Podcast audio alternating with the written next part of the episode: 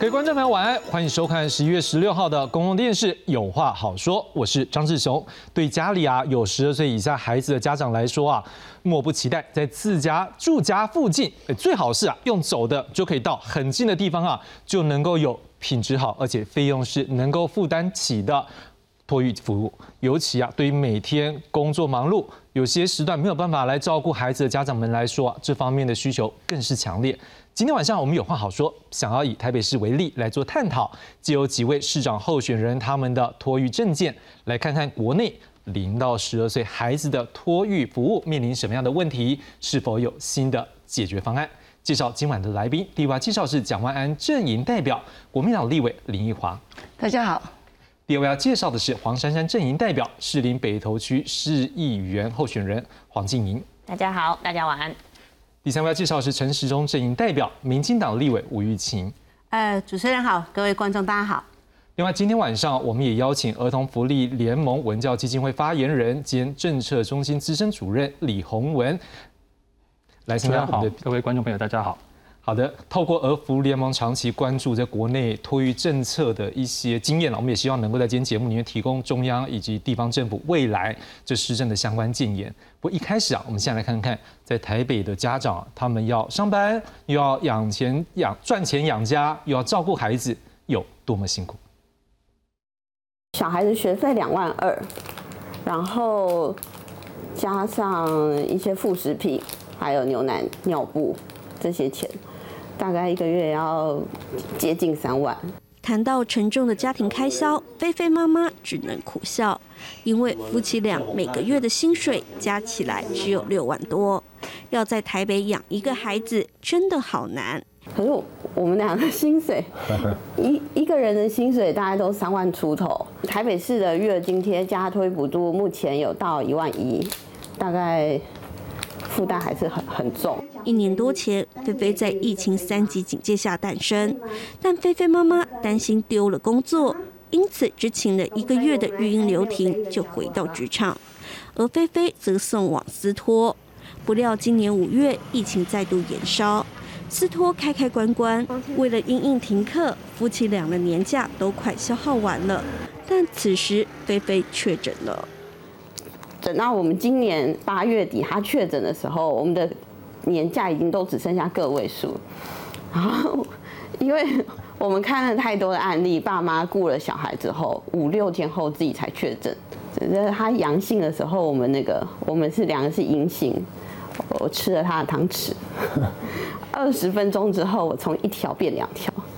菲菲妈妈担心，如果没跟孩子同时确诊，而后还要请更多假。因此，他想尽办法让自己快点染疫，而这也凸显不少双薪家庭缺乏后援的困境。即使教育部端出防疫照顾假，但因为不给薪，所以帮助也不大。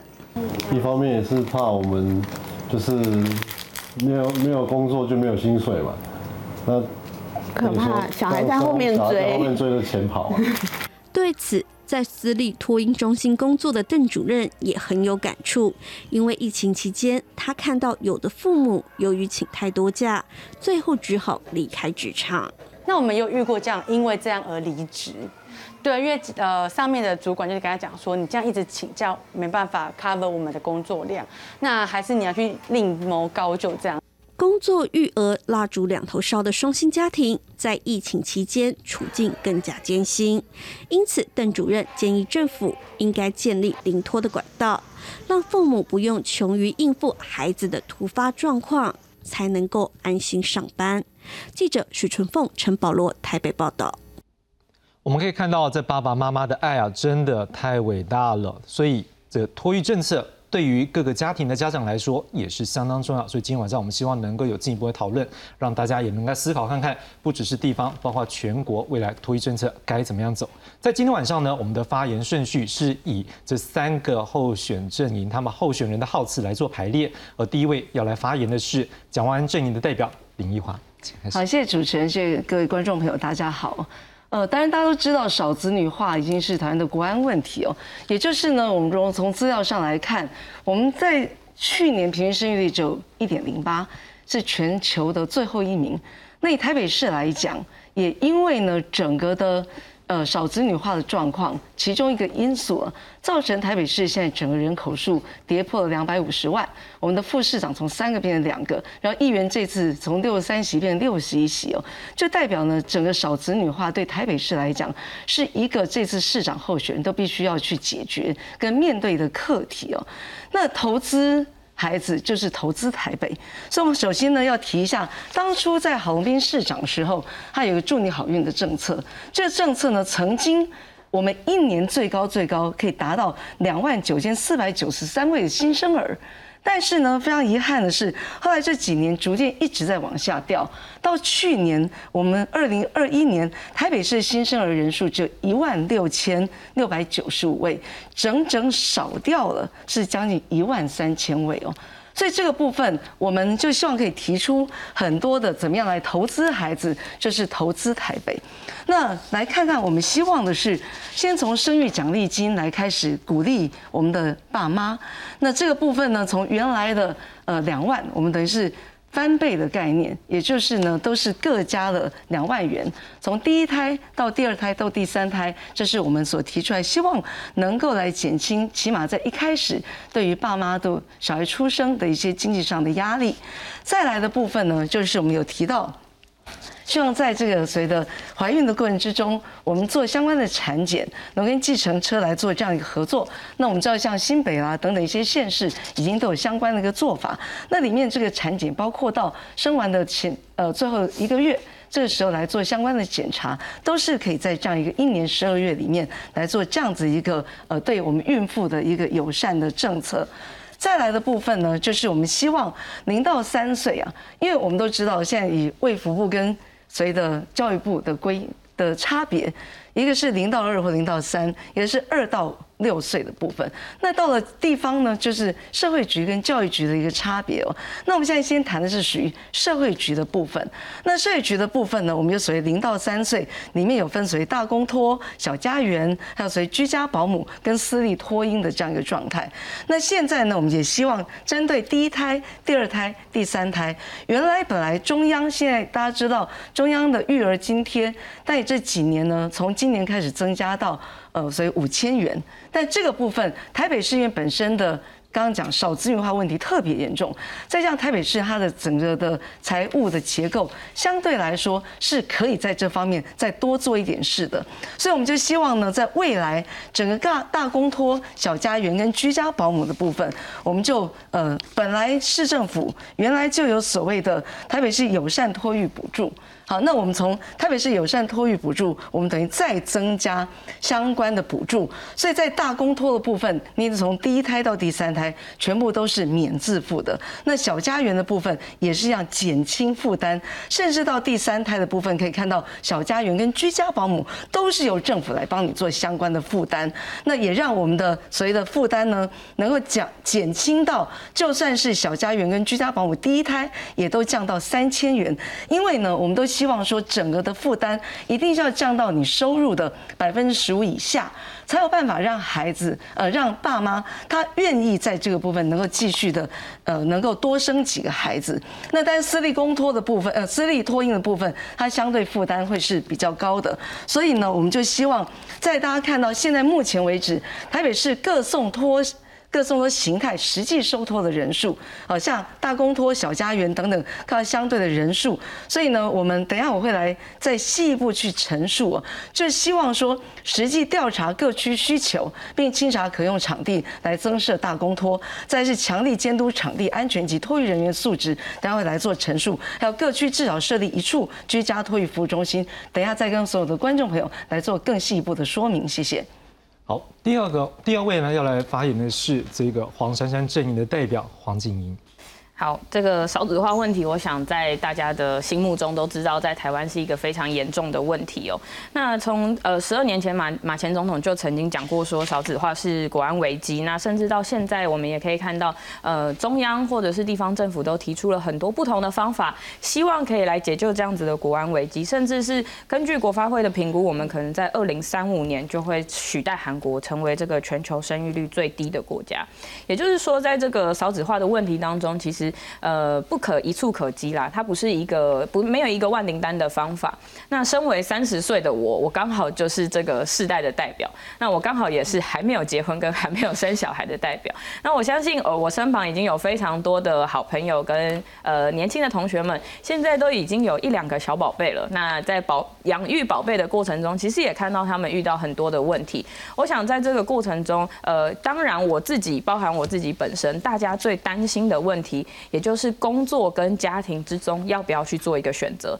那在这样的选择之中，很多人会选择工作，在家庭这一块他就决定放弃。所以你要怎么样让年轻人跨过这一步去做生育的动作，去结婚这件事情，都是需要非常有勇气的。那我相信很多的好朋友们，在高高房价、低薪，或者是大家想到说孩子由谁来顾这件事的时候，都会有一点害怕，甚至是有一点惶恐，甚至是认为说我如果生了小孩之后，会不会我就要放弃我的工作？所以我们一直在朝向的一个方向，是我们希望可以把整个大环境变得更好，不管是在居住生意方面、宜居永续的方面，或者是在婚育生养的方面，都可以让年轻的人更放心去结婚跟生小孩哦。那刚刚其实我也有提到说，其实面对复杂的问题，它不是只有单一个解方。我当然相信，呃，补助的方面越多，当然是会越能鼓励年轻人在生育方面可以减轻大家肩膀上的负担。但我想这只是其中一个管道，另外还要打造一个平价或者是优质，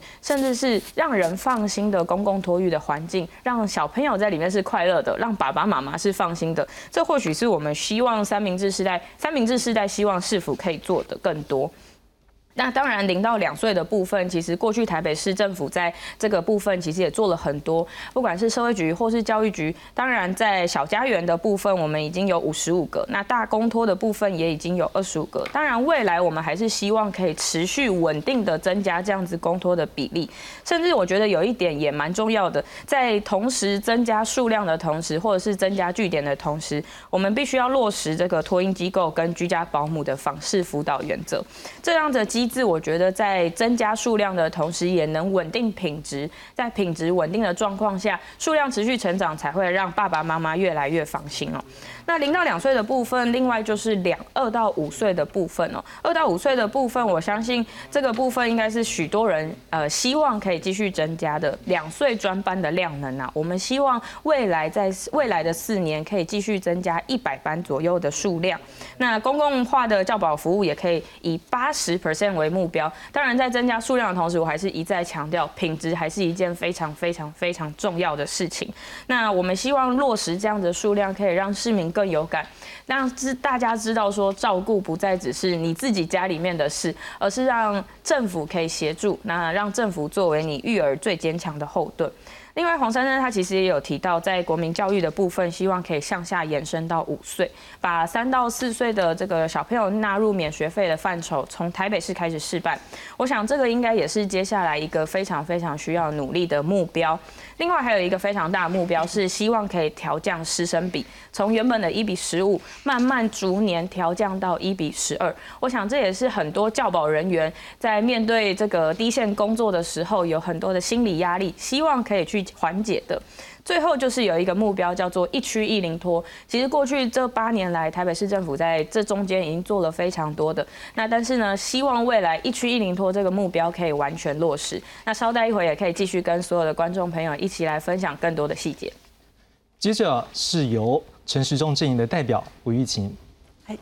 是谢谢主持人。还我想今天呃，在阿中的一个政策里面。呃，最近也在提出了一个呃全龄的一个照护政策。那这个全龄照护政策从零岁到一百岁哈，阿中是要全面的照顾。所以在零岁到呃二岁哈，那我就一一来讲呃阿中对于整个呃幼儿的托育照顾的部分啊，从呃这个安心安心生哦，就是坐月子的津贴啊，希望能够啊生一个好就是三点六万。我要强调是。呃，阿中的一个政策，在既定的一个政策上，这些都是在在往上叠上去的概念啊。所以坐月子津贴是啊三万六啊。那另外对于新手爸妈啊，我们育儿指导员的部分，这也是引进了英国的一个概念。对于新生的一个新手新手爸妈，他需要可能有些相关的指引啊，可以来协助有一些经过训练的啊这个育婴指导员可以到。家里来协助这些新手爸妈怎么样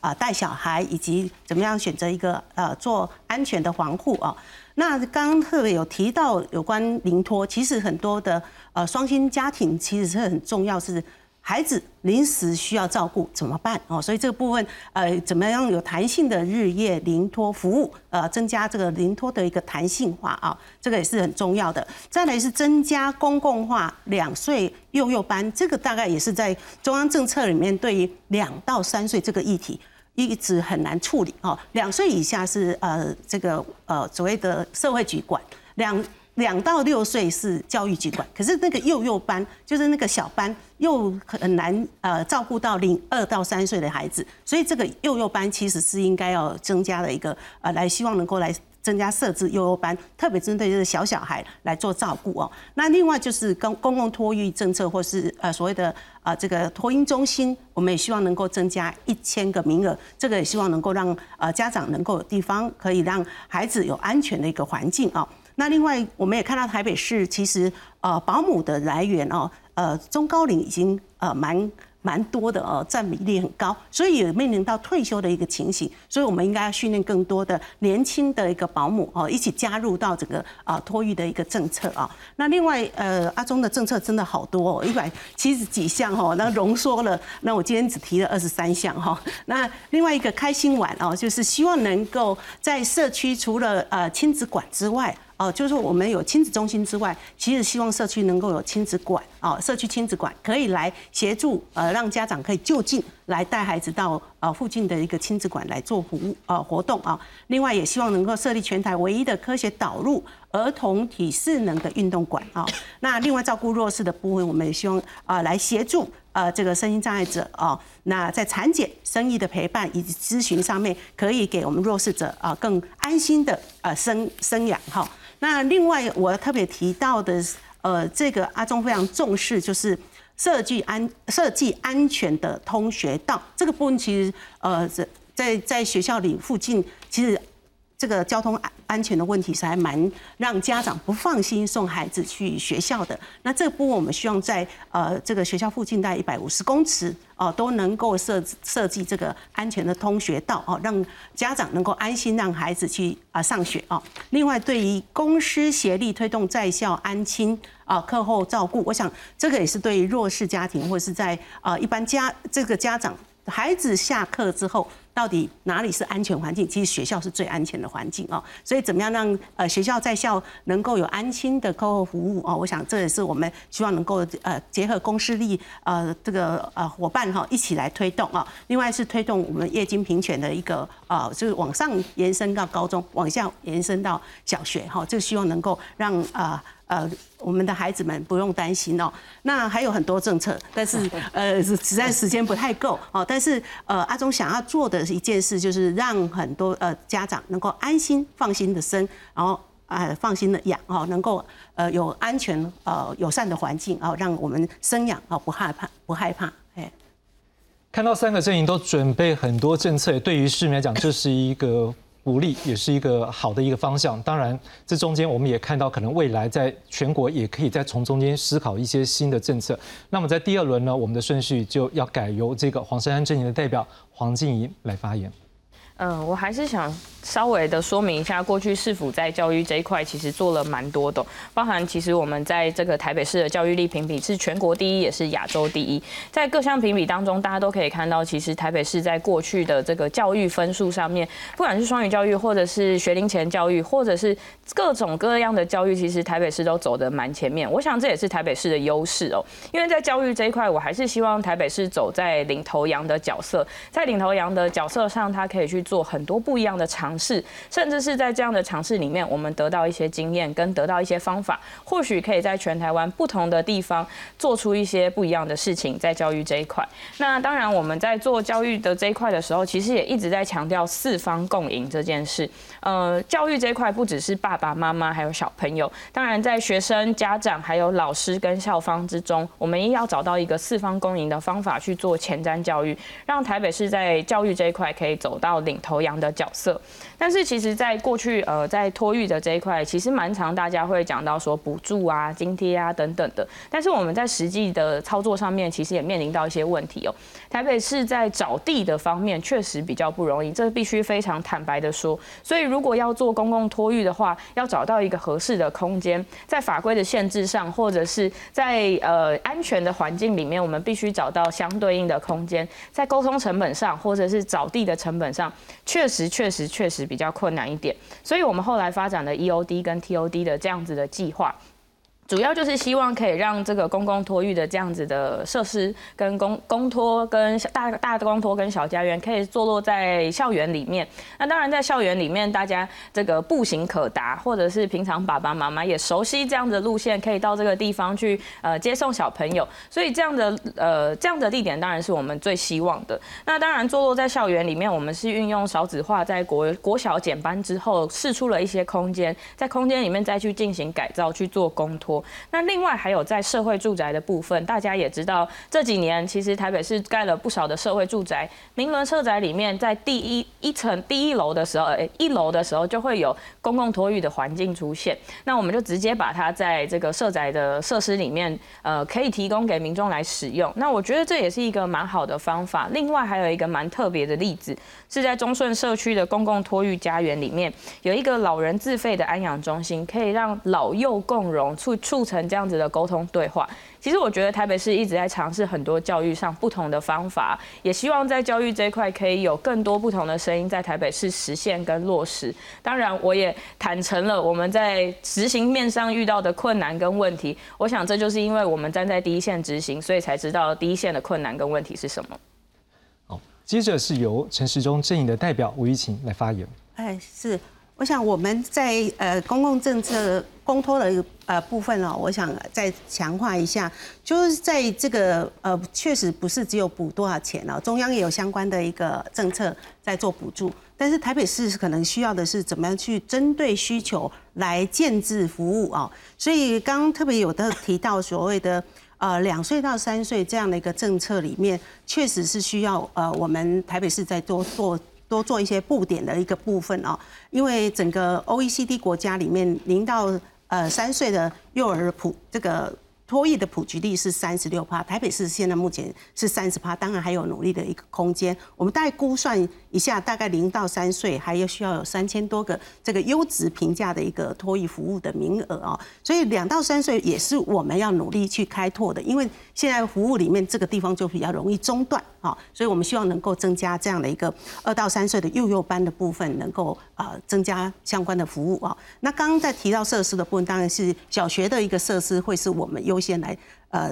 使用的，因为它小子女化之后，其实有些教室是会空出来的。那幼儿跟啊小学的一个服务，应该是可以连贯性的一个服务啊。那另外托育的部分是零到二岁也一样有托婴跟公共托呃托育的服务家，通过公共托育的一个家园。那我们会看到台北市在目前的一个呃公办民营的托婴中心大概二十五家，社区公共托育的家园大概五十五家，服务的大概一。一千七百多位婴幼儿啊，那我们希望能够降低师生比啊，所以这部分会来补助个这个托婴中心或公共呃托育家园，整个降低这个呃这个师生比。另外就是也要针对可能在呃目前的服务比较集中在文山区、内湖区跟万华区，那其他的呃行政区可能就是四五家不等。所以也有分配上的一个啊，这个要平衡，或是说应该要来做可进性的一个啊检讨啊。所以在资源比较或是设置比较少的地方，我们也希望能够增加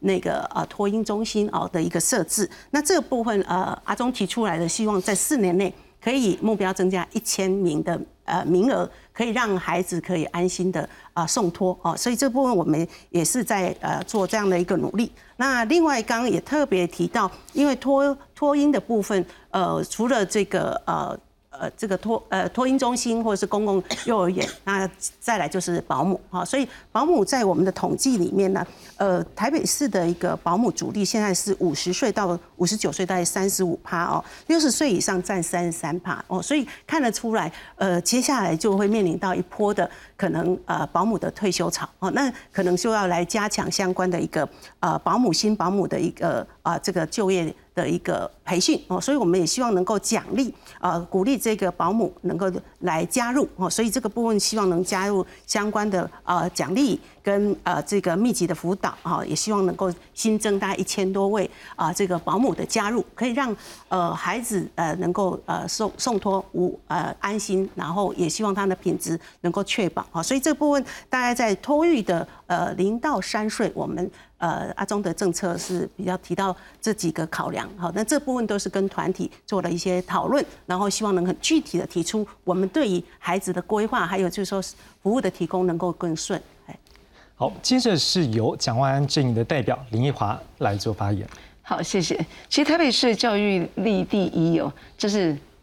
都是如此啊！从二十四年当议员开始，后来到教育局局长啊，这都是这样。所以这是一个在台北市基本上应该要做到的。就第二呢，可能就没有办法，因为它也是向来都是在教育力上都是最好的。所以对于一些教育内容，我们今天可能谈比较少，是因为基本上台北市所有的，尤其我们感谢第一线在。呃，我们的所谓教育的从业人员，也有我们托育相关人员，这是大部分是非常非常认真努力的。可是我们还是要提一下呢，就是怎么样子来对于我们整个的场地安全跟随着素质的提升，我觉得这一块是大家或家长特别关心的地方。这不管是在在呃我们所谓的托婴，包括到到幼儿园都是一样。那其实我们最近在修幼照法之后。都要求说，如果真有谁不当对待的案件，一定要在二十四小时之内通报，而且在两两天之内就要进到谁调查的程序哦。像这个部分，因为没有包括到零到二岁，可我觉得台北市未来其实可以比照这样的制度，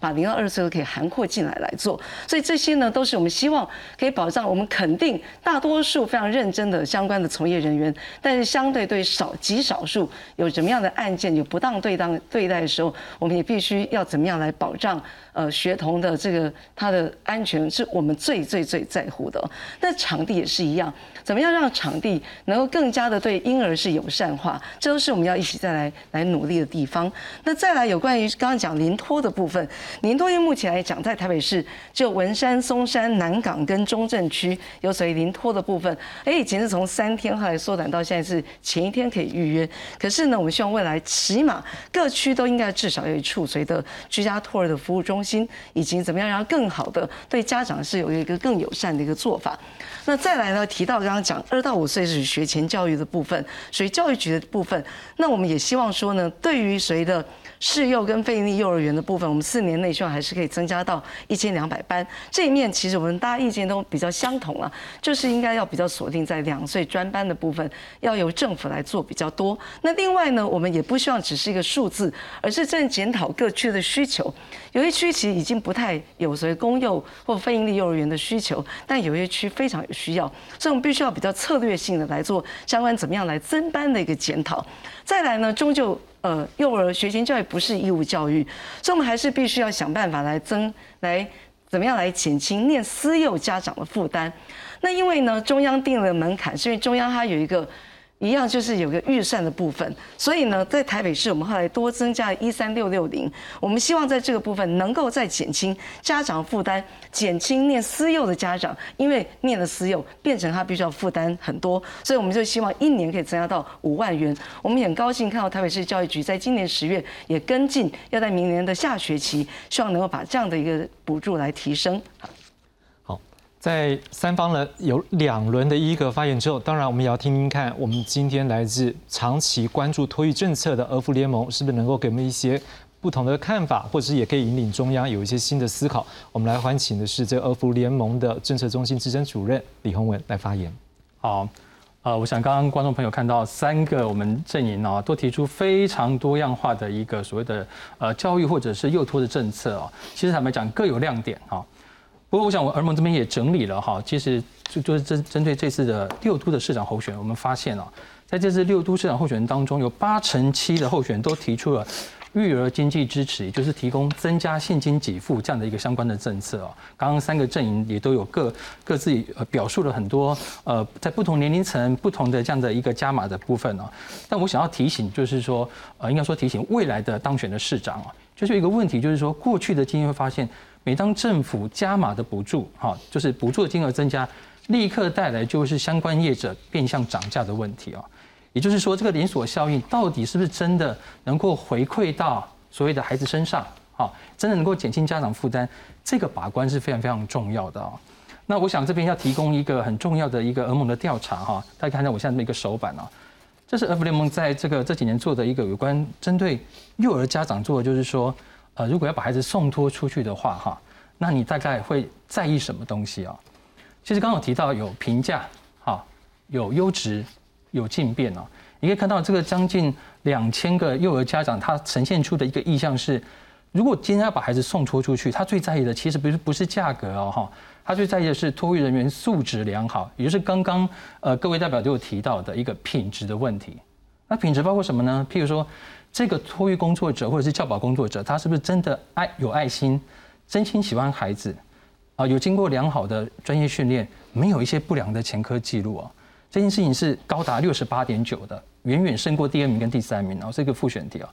第二个叫做接送方便哈，其实我想以台北市来讲，其实双薪家庭是非常普遍的哈，也是待会我们下一趴会提到，就是说所谓的友善育儿职场这件事情的不够普及，为什么生育率拉不起来？哈，其实坦白讲，我们的劳动环境对于育儿劳工、育儿家庭并不友善啊，所以怎么样进变，究竟在居住的地方找到这样的一个优优质送托的地方，这是很 OK 的。第三个才是所谓的收费合理。那你看第五个叫做经政府认可，这件事情我要特别讲一下啊。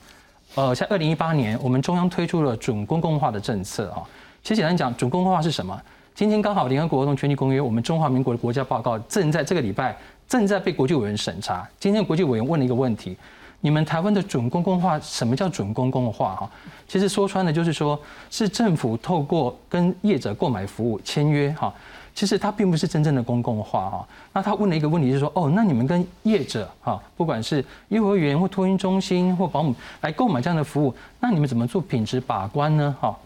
这个问题我想要提醒一下，说最近哈，包括台北市啊，呃，六都也是一样，一直不断发生一些准公幼、准公托发生的不当对待的事件啊。以这边来看，我想这最近的新闻大家可以看一下啊，这样的一个譬如说。呃，这样的幼教师哈，教保工作者把孩子拿起来倒掉哈，这样的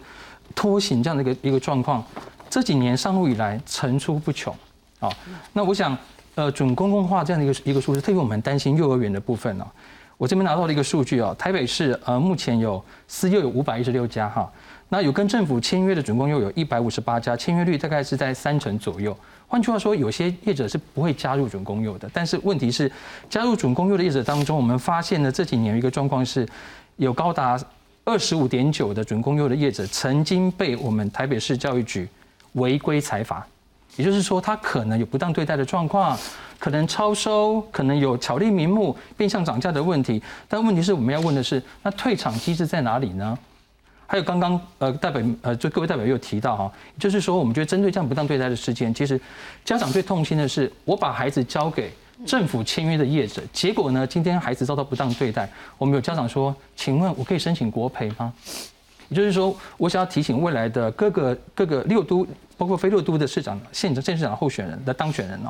就是说第一个问题是品质把关很重要，所以第一个平常的稽查机制、辅导机制在哪里哦？我们发现。这几呃一些上了媒体这些违规案例哦，有些业者照样来持续收托哈，也就是说，好像他要先劝告，然后再来限期改善，但孩子的安全、孩子的健康、孩子的权益是经不起这样一等再等的。所以，如何落实退场机制，跟所谓的访视辅导，以及所谓的平常的稽查，这个要强调的是不定期的稽查，不是事先都告诉你，然后再去查是查不到东西的。因为一个很重要的部分就是说入园辅导，我们必须讲。其实很多的托育工作者，还有所谓的教保工作者，他们不是这么那么无良跟黑心，是因为他们没有得到好的对待。所以我们也看到，这次有几个阵营呢，都有提出来说，哎，要改善托育工作者或者幼教工作者的环境，这很好。但是相对要配套的部分是说，那为什么会发生这样的事情啊？所以入园辅导的机制很重要。那相关的就是说，甚至还有一个很重要的部分是，我们发现这样不当对待的事情，其实很多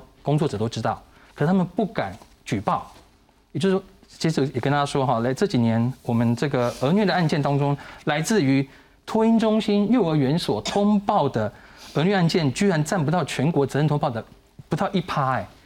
为什么不敢通报？因为一通报，结果可能工作会没有啊。所以我们要提醒的是说，未来的相关，我想今天在座有两位立法委员哈，未来要增加一个很重要的部分，叫做吹哨者保护条款。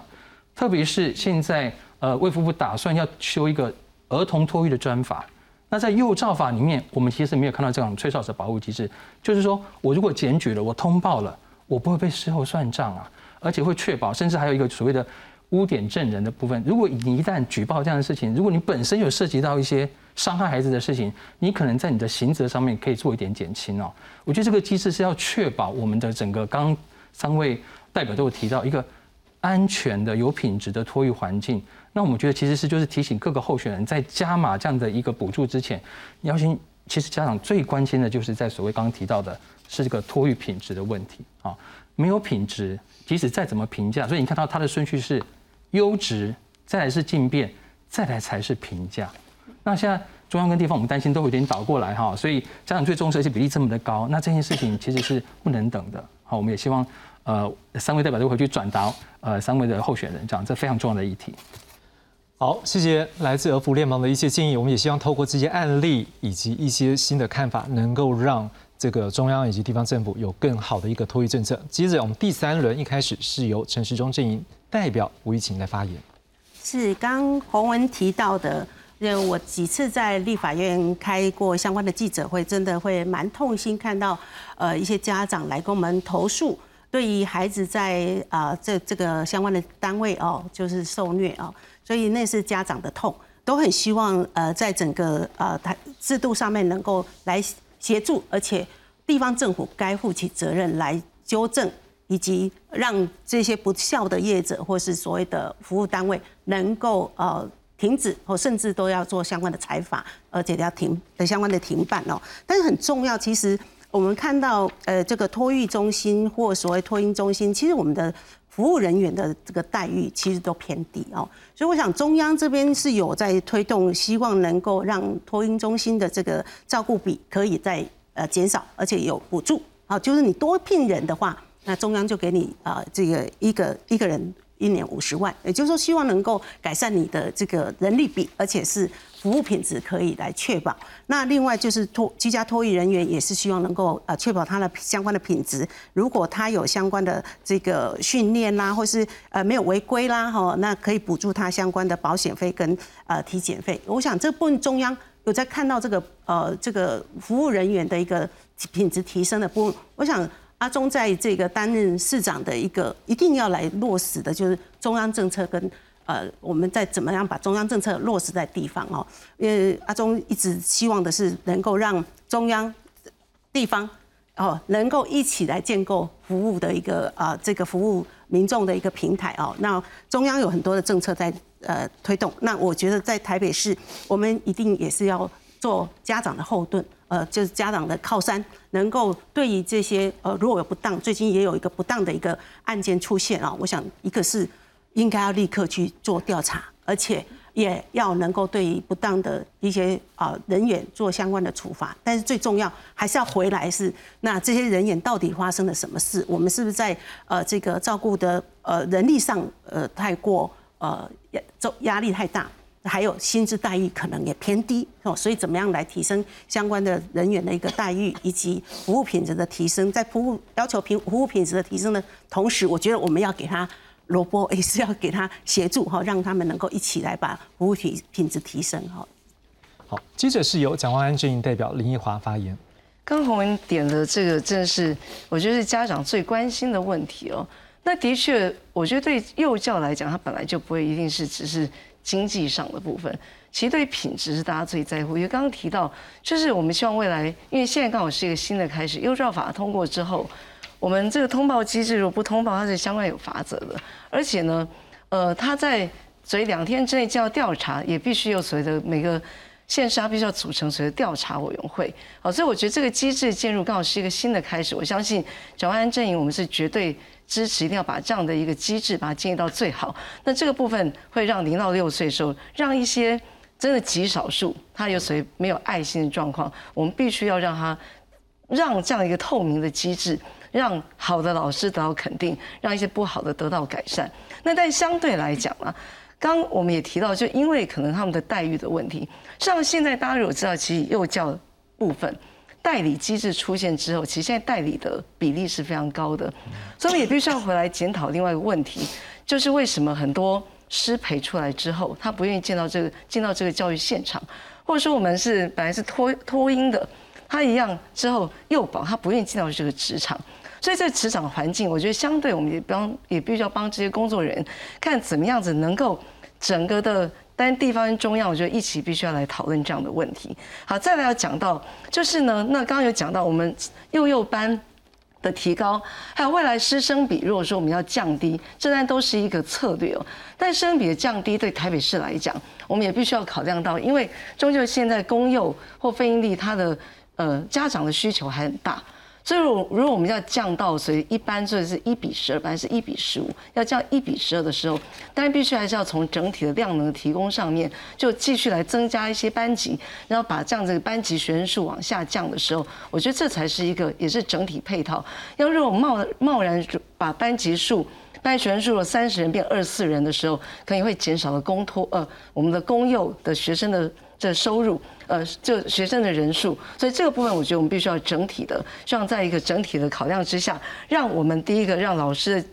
他的压力减轻，第二让我们的家长他能够得到的帮助是最大。另外呢，我还是要提到说，因为这种公司幼的差别了，因为中央多了一个准公共化之后，的确就变成呃呃准就所谓的私幼的准公共化了。那造成中间很多很多的问题，我还是认为说，今天重点不一定都是钱，可是因为私幼呢，它有些部分它得不到政府的补助的时候，就会让它的教学环境或教育品质造成了落差。所以我觉得在政府来讲，但除了刚刚讲家长的部分，我觉得适度的让私立幼儿园也能够在课程发展相关设施能够得到政府的支持，我觉得这也是必须要来做的事情。这一轮接着要来发言的是黄珊珊阵营的代表黄静莹。嗯，我想刚刚主任提到的这个问题，我刚刚前面两位教育界的前辈其实都讲了蛮多了。那那边提供一点自己的浅见啊，我觉得在呃很多的学呃跟我差不多年纪的。朋友们，大家也是念这个专业系所出来的，但是最后进到了职场上之后，大概一两年左右就放弃了。那原因就是因为在第一线面对到家长的时候，其实身心灵上的压力其实都是蛮大的。那可是他们还是愿意在教育界或是在育儿界这一块来努力，但是大家可能会转到不一样的地方，譬如说童书界、出版业等等的。那这个其实老师的问题，当然一直也是一个大家在思考的问题，包含实习制度上面，其实这几年在。呃，访视某些幼儿园的时候，大家也会跟我说，有些人进来实习之后，实习了一年左右，接着其实他就转战到其他的职场去了，也选不选择不进来。那我想，这个如何把这个教育界跟专业的师资人员引领到这个幼儿园里面，甚至是去做一个更专业的照顾，当然是台北市政府接下来要做的很努力做的一件事情哦。那其实这几年台北市也在呃做一些事情，包含说，我们希望说有好的劳动条件才能留住。这样子的人才才能提供高品质的照顾给大家，所以其实我们在三到五岁的这个教保员的起薪有让他在三点三万左右，而且我们提供了一个是九任津贴的制度。那我希望这个九任津贴虽然是这一两年开始台北市政府开始开始做的，但是希望这样子的方法可以留住更多的托育人才，让他在这个工作环境里面可以做得久，也可以做得好。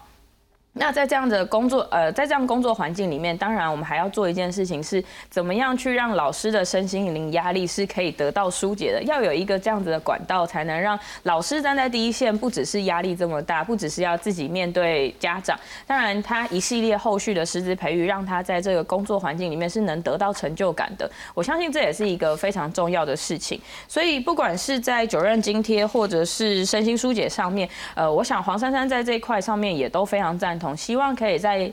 同时降低这个师生比的同时，那也能提高公托的量呢。但是对于老师的照顾，一样也是我们非常重视的一件事情。好的，在这一轮呢，我们看到三个阵营代表，事实上都应该有回应到刚才二副联盟认为值的部分要怎么样去增进。不过我们还是要想听看说，呃，在二副联盟这边还有没有其他的一个看法？OK，呃，其实呃，俄盟这边也提到一个，其实我们啊在。这几年有针对我们台湾的女性哈，其实大家有没有注意到，其实育儿这件事情高度的女性化，或者说性别男女参与在家务分工以及育儿分工上面的不平等这件事情，其实是一个我觉得要需要高度关注的议题哦。那我们其实曾经在呃母亲节的前夕，针对全台湾将近将近九千位的女性啊，做了一个女性生育意愿的一个调查。我们问妈妈，呃，就这些这些育龄的妇女，不见得是妈妈，有些是哈。你觉得政府推出什么样的政策会提高你想要生育的意愿哦？我这边特别提醒一下，第一名大概就是房价跟这个价这个房价降价合理啊，然后租屋负担减轻，这个没有问题啊。那再部分就是薪资提高跟收入增加，这都很务实的部分。但第三名其实并不是刚刚提到的公托，第三名叫做任职单位提供友善育儿的环境啊。那友善育我们看一下这样的企业托儿的机制哦，大家可能呃电视机前面的观众朋友可能会大家有听过所谓的性别工作平等法二十三条有提到所谓的呃，如果你临聘一百位以上的员工这样的一个老板呢，你要提供所谓的企业托儿设施或措施啊，譬如说，但就直接是盖一间托婴中心或幼儿园，但这个难度很高，通常就在大型企业比较可能。另外比较常见的就是跟附近的。呃，幼托园所签约或提供一些补助啦、哈支持等等，这个很多的呃企业也有提供哦。但是大家知道吗？这件事已经上路，过去是两百五十人的要求，后来我们呃儿盟跟很多儿少团体一起把它修法下降了。但是它没有法则哎，那更是大家知道，其实台湾是所谓的中小企业为主的这样的一个企业体，很多的公司行号它的员工人数是低于一百人的。换句话说，他看得到但吃不到啊。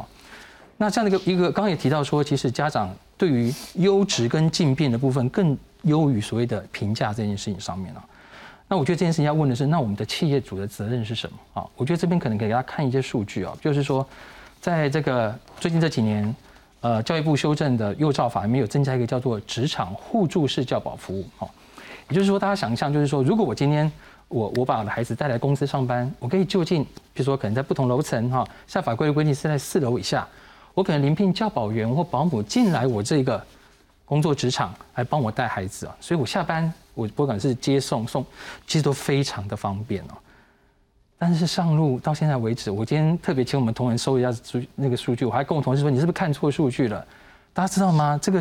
新法上路以来，全国目前有开设的职场互助式教保服务的这样的一个中心哦，居然不到十家，其中有六家都在台北市。那其中有大部分都是公家单位或民或国营事业啊，那又是一个看得到吃不到的政策。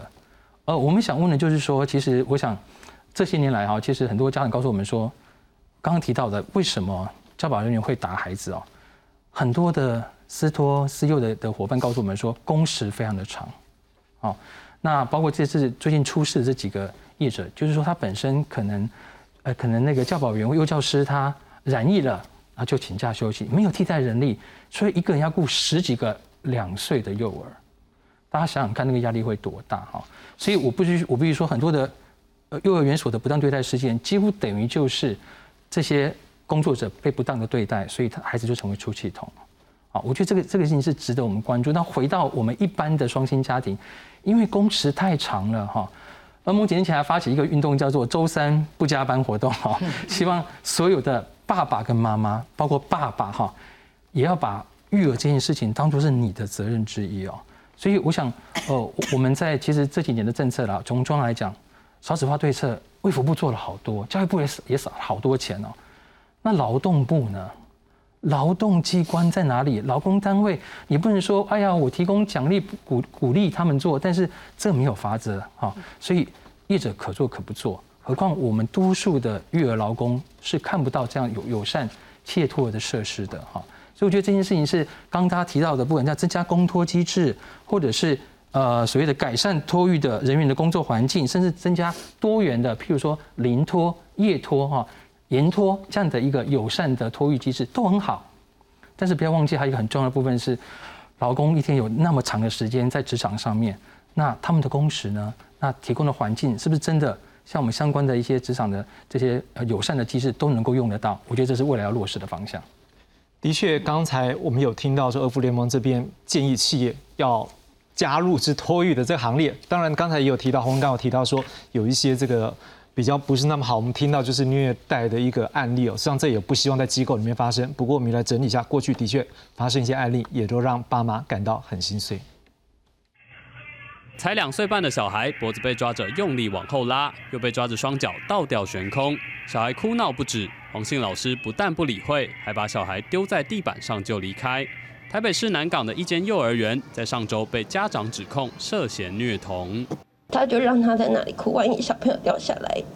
可能就是摔到脑或是颈椎，然后之后就看到后面刚才影片的事情这样。这样的事情不是个案。万华的一间准公托幼儿园被家长指控，在一个月内对小孩暴力对待五十五次。监视器画面也显示，蔡姓园长用力压小孩的头，让小孩差点从椅子上摔下来。导致我现在我的小孩对于上学这件事情是非常的恐惧。那姐姐甚至在新的学校上学时，已经有出现自残的行为。作为他们的母亲，我真的非常非常非常的自责。为什么会将我的孩子送到这一间学校？对于这些案件，台北市教育局已经介入调查。教育局表示，如果确认老师不当管教，将会裁罚，也会登录在不适任教师资讯系统。如果在调查确认之后属于情节重大，依照我们台北市的统一裁罚基准哦，是不排除停招啊、减招、停招、停办，最后甚至会废止许可证明。依照幼儿教育及照顾法，二零二零年在新竹就曾有幼儿园园长虐童，后来遭到废照的案例。不过通报托婴中心儿虐的数量还是逐年上升。二零二零年更增加到一百一十三件，是二零一六年的二十三倍。不断增加的虐童案件让家长忧心忡忡。政府如何确保托育品质，是家长关心的重点。记者综合报道。好，最后一轮结论部分由蒋万安阵营代表林奕华先来发言。好，刚刚洪云讲到一些重点的回应一下。因为万安自己本身是三宝爸啦，所以他的确在政见里面有提到一个要鼓励企业推动与执行友善家庭政策。这部分我们希望未来有机制来鼓励企业建立友善职场，还要鼓励企业建立各种工作弹性与请假制度。像你说像这个有些什么呃运动会啊等等，很多为什么不能参加啦？校庆啊，所以像这些呢，我们都希望未来可以建立相关的机制。还有呢，我们就对于刚刚讲居住的部分，那这的确是台北的大问题哦。所以他也提出。就是说，如果我们有生第二胎，符合生第二胎家庭，但要符合社宅条件的时候，他把社宅两成提供出来。就当你愿意生第二胎的时候，他可以优先入住社会住宅，而且他的租金可以有八折。好，这都是我们希望呃来配套的部分。那另外这份时间来不及，就让大家稍微看看一下。来，这样的主题是客户照顾的部分。那我们现在客户照顾在台北市的部分，只占了在整体人数百分之二十四，那先进国家是百分之三十，所以很多相关政策就麻烦。大家可以上蒋万安的呃网页，可以看到各种的政策提出。谢谢。好，接着是由这黄山啊，接着由黄珊珊阵营代表黄子颖的发言。嗯，我还是想强调一下，面对这样子的问题，我认为不是只有单一的方法可以去解决了，包含我们刚刚讨论到的非常多的公托、非盈利或者准公共等等的社区育儿服务，或者是临时托育据点啊，还有刚刚所强调的职场职职场友善的这个托育等等的，我觉得都是要继续努力做的事情。但是还是要回归到一点，为什么年轻人不愿意结婚、不愿意生小孩？我们在居住、幼儿这些教育等等的，还有各种的女妇女和社会福利方面等等。领域都是黄珊珊接下来想要努力的。那当然，黄珊珊身为一个单亲妈妈，也非常了解所有职场妇女在自自己的工作还有幼儿育儿家庭之中要去做一个选择。所以，其实推动居住正义，打造一个平价跟优质的托育体系，甚至是支持女性充分的去实现自我，在职场上去做到更多自己想做的事情，这些珊珊都是非常有感的。那当然，我们也希望为三明治世代上有老下有小的你们，可以打造一个更幸福的台北。可以减轻大家肩头上的负担，这不只是一个方法，而是要从更多元的方法来下手。所以，我想这也是三山阵营希望可以带给所有三明治世代，可以减轻你们肩头上的负担。